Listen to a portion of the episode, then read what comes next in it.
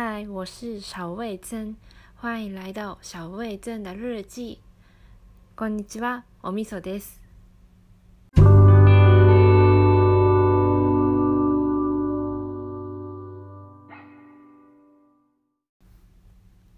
改めまして皆さんこんにちは、おみそです。大家好，我是小味珍。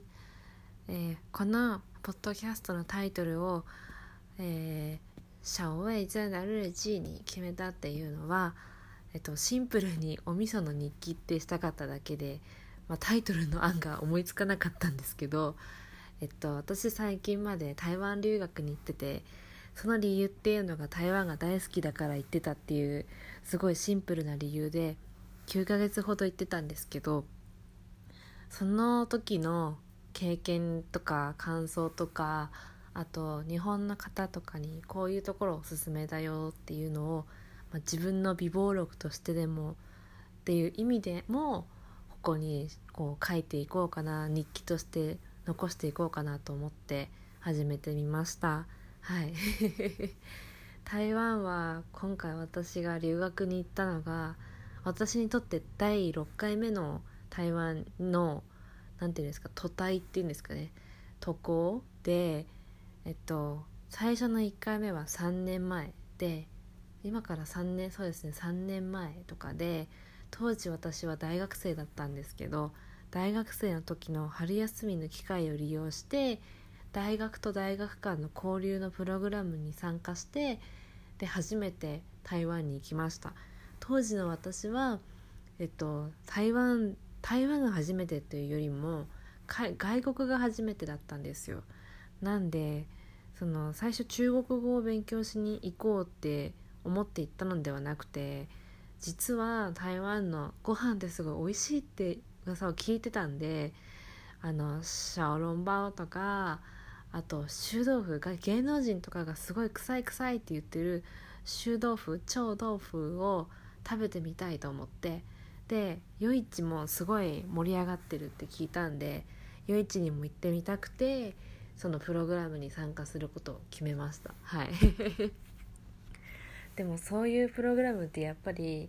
いろんな学校が集まって行ったんですけど学校いろんな学校のもちろん中国語の授業を取ってて中国語に興味があるっていう人たちが集まってるなんか周りが集まってたんですよ。なんですごくなんていうか差が出ちゃうっていうか、まあ、もちろんなんですけど勉強したことがない人っていうのがもう私くらいでそんなまさか小籠包とか小豆腐を食べるために行くとかって言ってるような人とか全然いなくて。あとはなんか海外が好きもともと好きっていう子とかはいたんですけど。で多少そういう子ってやっぱり英語ができたりとかして私は英語全然できなできなかったんで今はもっとできないんですけど。英語と中国語こうバランスよくできないっていう。でそれが初めての台湾っていう経験で。でその時に友達がたくさんできたんですけどその時の友達とまあもちろん学生の中にその私たち学生とパートナーとしてシュエバンがついたんですけどその学生たまたま私のパートナーをしてくれた女の子が日本語すごい上手な子だったんですよ。すごいそれに私助けられてそれで他の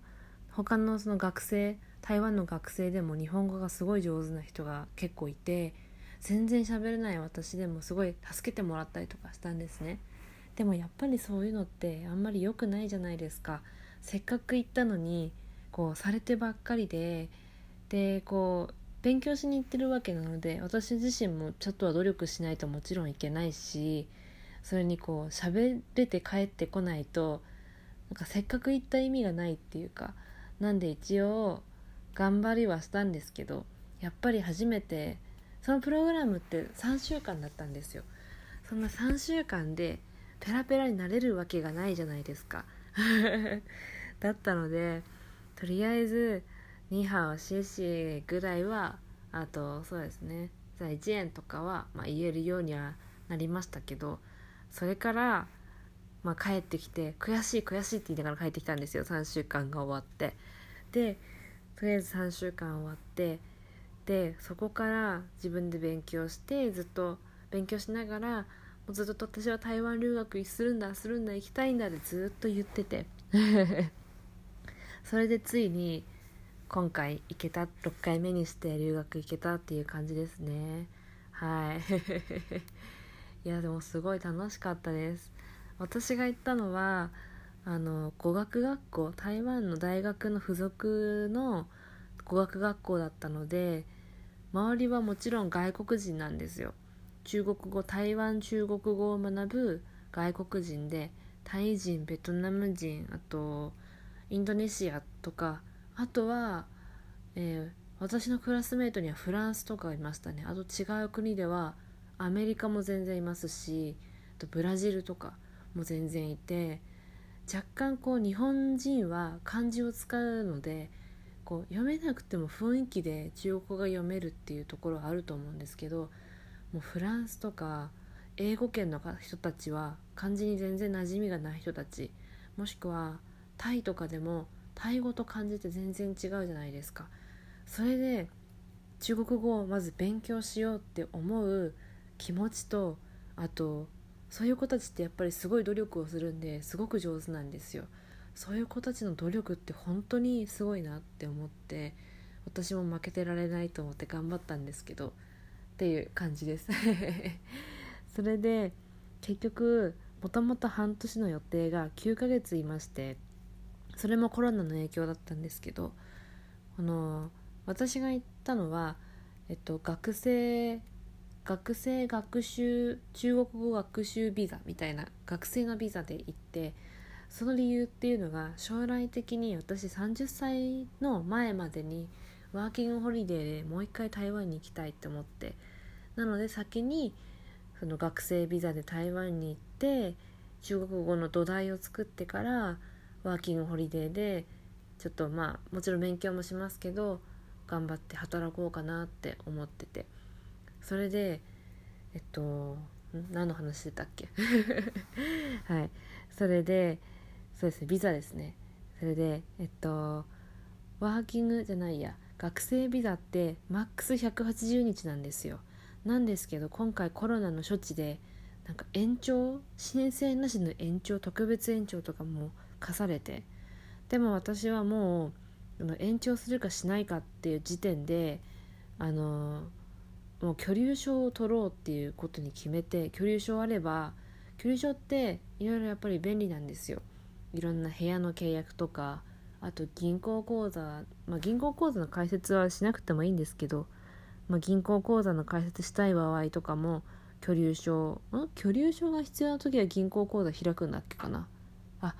必ずとしも開かなくてもいいんですけど、まあ、とりあえず銀行口座を開くとか結構大事な時にわざわざパスポートを持っていかなくても居留証でそのカード1枚で身分証明になるっていうすごい便利なやつだったんでもし半年近く半年以上台湾にいるっていうことを、まあ、考えてる方だったら居留証を取ることをおすすめしますね。ただ無料ではないのでなんかそうですね。私すごい微妙な期間だったんですよ。その11月の末に台湾に行ってそのビザが5月の半ばとかに切れるはずだったんですね。でも学校の授業は3ヶ月にえっと3ヶ月で1学期だったんで5月の末に終わるんだったんですよ。となると10日ぐらい足りないじゃないですかビザが。ってなったらじゃあもう延長した方がいいじゃんみたいな。それにコロナが流行りだした時だったんでもうじゃあ延長するっていうことで居留証を取ろうっていうふうに決めて行ったんですけど。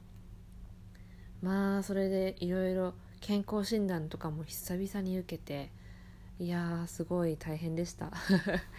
そのすごい健康体だと思ってたんですよ自分は。なんですけど初めてそこで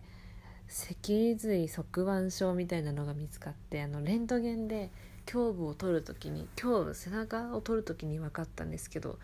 いや道理で台湾ですごい寝違えるわけよと思って。なんだかすごい台湾の私が借りた部屋のベッドがもうベッドじゃなくて木の箱だったんですよ。だからなのかすごい寝違えるって思っててまあ、布団もすごい薄い布団だったんですけど私が多分買い間違えてあのマットレスじゃなくてマットレスの上に敷く布団だけを買ったっていう。本当マットレス買えよって話なんですけど。そう。ですごい寝違えてて。でなんか多分それもそれも側腕症のなんか理由原因？復縁が側腕症っていうもののまあ多分あるんだろうなっていう感じで。うん。いや健康診断を定期的に受けなきゃダメだなってすごく思いました。台湾で。あとすごい感動したのが台湾の医療費すごい安くて。えっと一回私コロナがすごい流行ってる時に熱を出したんですよ。それで学校で一日夜寝たら治った下がったんですけど学校的にはそのすごい緊張状態っていうかコロナコロナっていう時だったのであの病院に行って診断してもらってコロナコロナウイルスじゃありませんっていう証明書をもらってきてくださいっていうことを言われたんですね。それで行ったんですよ。で当時私は居留証を持ってなくて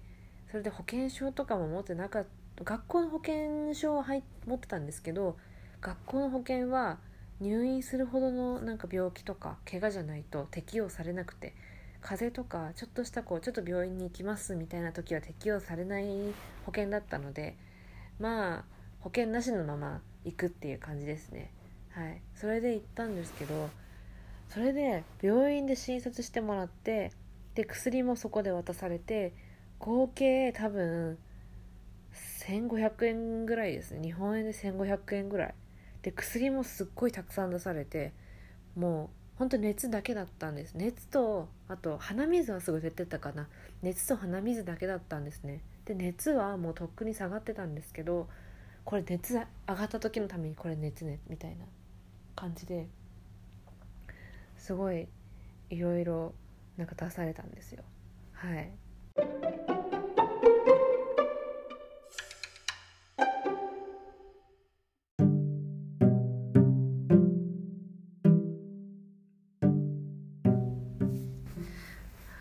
さっきちょっと会って場所を変えたんですけど。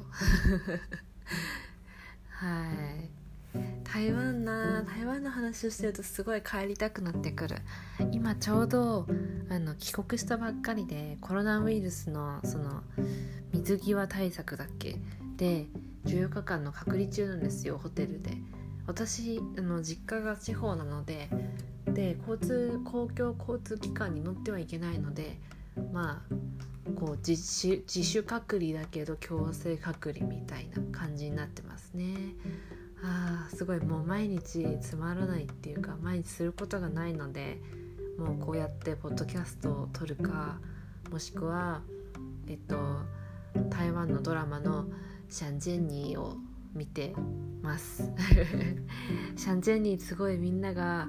もうもうおすすめおすすめふんはおかんみたいな感じで言ってたんですけどうん確かにすごいいい話。まだ見終わってないんですけど。はい。まあ初回なので今日はこの辺で終わりますかね。ではまた次回お会いしましょう。バイバイ。ワンアン。